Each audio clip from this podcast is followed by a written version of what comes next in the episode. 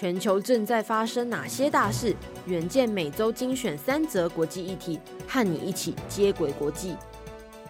各位听众朋友，大家好，欢迎收听本周的国际周报。本周的文章标题是：美国将迎来超高龄社会吗？长寿诊所崛起。首先，先为您盘点三则国际大事。第一则，美国白宫气候特使凯瑞走访中国大陆，期盼能够促成美中合作对抗气候变迁。第二则新闻是，串流媒体 Netflix 欢喜宣布第二季新增五百九十万付费订户，但是同时期的财报却表现平平，不如外界预期。第三则新闻是，随着平均寿命逐年增加，美国长寿养生诊所的数量如雨后春笋般成长。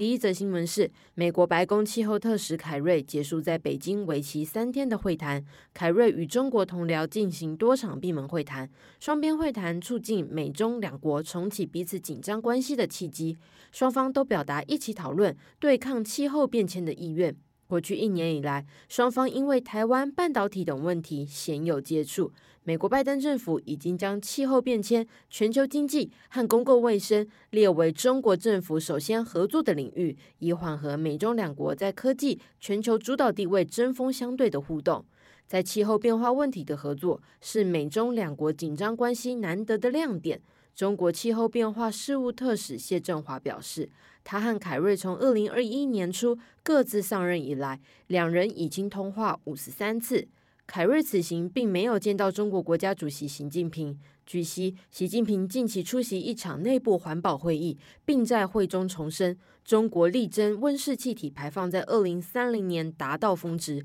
并且在二零六零年实现碳中和。习近平强调，尽管拜登政府施压要求加快北京的时间表，但是中国政府仍将按照自己的进度、路径、方式、节奏都由自己做主，不受他人左右。凯瑞强调。二零二三年底，杜拜 COP 二十八气候峰会之前，美中已经准备进行两轮的会谈，讨论的要点包括二零三五年的碳排放目标、减少甲烷排放的方法。中国人使用煤炭仍是双方谈判的重点。作为全球两个最大的温室气体排放国，美国和中国都已经体会因应气候变迁的紧迫性，尤其以美国、欧洲和中国近几日纷纷创下纪录的高温。就任美国白宫气候特使以来，凯瑞始终试图将气候变迁议题与美中外交争端分开。相较之下，中国大陆官员认为可以透过凯瑞接触拜登，利用美国政府对气候变迁议题的重视来影响美国。中国国务院总理李强在与凯瑞会晤中表示，美中应该抓紧行动，最大程度形成应对气候的合力，并且他也称凯瑞为老朋友。与凯瑞见面时，则指称中美气候合作离不开两国关系的大环境。对此，华府智库战略与国际研究中心的资深研究员麦怡瑞分析，凯瑞此行访中国堪称顺利，但是由于凯瑞对中国的立场较不强硬，两国合作不会有显著的进展，尤其在太阳能板、电池等干净能源及所需关键矿产原料的竞争，将进一步压缩美中合作的空间。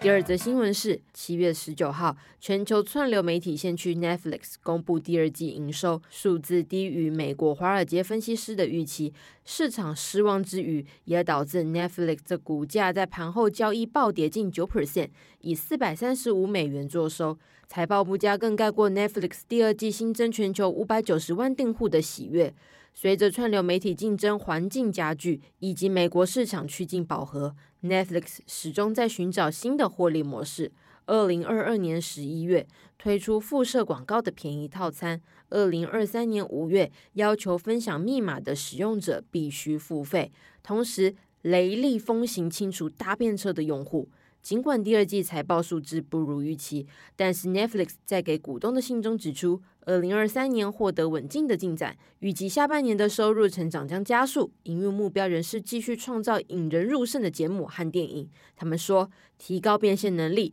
推动网络连线游戏业务、改善用户的体验是他们的目标。Netflix 大力打击全球账户密码共享的行动，带来令人羡慕的订户成长。第二季总计增加五百九十万全球付费订户，远远超过华尔街预期的一百九十万。截至二零二三年六月底，Netflix 共有两亿三千八百四十万个付费订户。但是在营收不佳以及美国好莱坞编剧演员持续罢工的环境中，Netflix 也准备减少内容支出，自由现金流也从先前预估的三十五亿美元调整至五十亿美元来应应。Netflix 联合执行长萨兰多斯表示，他从小在工会家庭长大，希望好莱坞的劳资紧张局势能够尽快的解决。不过，由于 Netflix 在全球制作合作方面已经有收效，而且有优势。好莱坞罢工的影响并不会太大。尽管 Netflix 增加近六百万的订户，但是根据财报数据，来自每位付费订户的平均收入，相较于二零二二年同期下降了三 percent。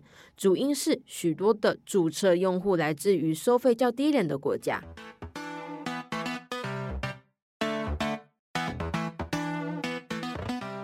第三则新闻是，长寿医疗诊所在全美国如雨后春笋般的涌现，美国民众趋之若鹜地前往诊所，期盼能够活得更长寿，生活品质更好，前提是付得起高昂的费用。根据刊物《长寿与科技》的分析，二零二一年至二零二二年期间，美国境内对长寿诊所的创投资金从两千七百万美元暴增到五千七百万美元。长寿与科技的主编纽曼对《华尔街日报》表示，全球对长寿诊所的投资约百分之七十都集中在美国。从预防慢性疾病到治疗网球肘，主要目的是让求诊的民众保持健康更久。每个求诊民众平均支付约十万美元的费用，接受有时未经证实的疗法，包括生物年龄测试、早期癌症筛检、干细胞疗法和头发再生等等，无奇不有。市场观察，这些长寿诊所利用美国民众对长寿的痴迷，对客制化医疗服务的渴望。不过，许多医生和科学家都警告了，部分诊所的治疗方法缺乏有力的科学证据，甚至会带来健康的风险。研究防止衰老的迈尔博士表示，这是一个不受监管的市场。就算只是治疗脚趾甲，这些诊所都可以宣称他们的服务有助于延年益寿。迈尔正与非营利组织携手建立长寿医学的医疗标准。那么，根据统计，这些前往诊所就诊的民众大多愿意承担健康治疗的风险。他们的年龄大多是四十到六十岁的高所得人士，不时为自己出现衰老迹象感到忧心，这也是这些诊所的切入点。不过，近年来就诊民众呈现年轻化的趋势，部分求诊的民众甚至只有二十多岁。对此，传统医学医生警告了：过多不必要的检查会导致过度诊断。或是检测出良性肿瘤等不会造成伤害的疾病，衍生出许多不必要的费用。科学家呢，也对部分长寿诊所提供治疗方法的安全性提出质疑。例如，干细胞回春术至今仍未经过美国食品及药物管理局核准，却有许多的长寿诊所以此为号召。以上就是本周的国际周报。如果想了解更多细节，欢迎参考资讯栏的连接。最后，请每周锁定远见 On Air，帮我们刷五星评价，让更多人知道我们在这里陪你轻松聊财经、产业、国际大小事。下次再见，拜拜。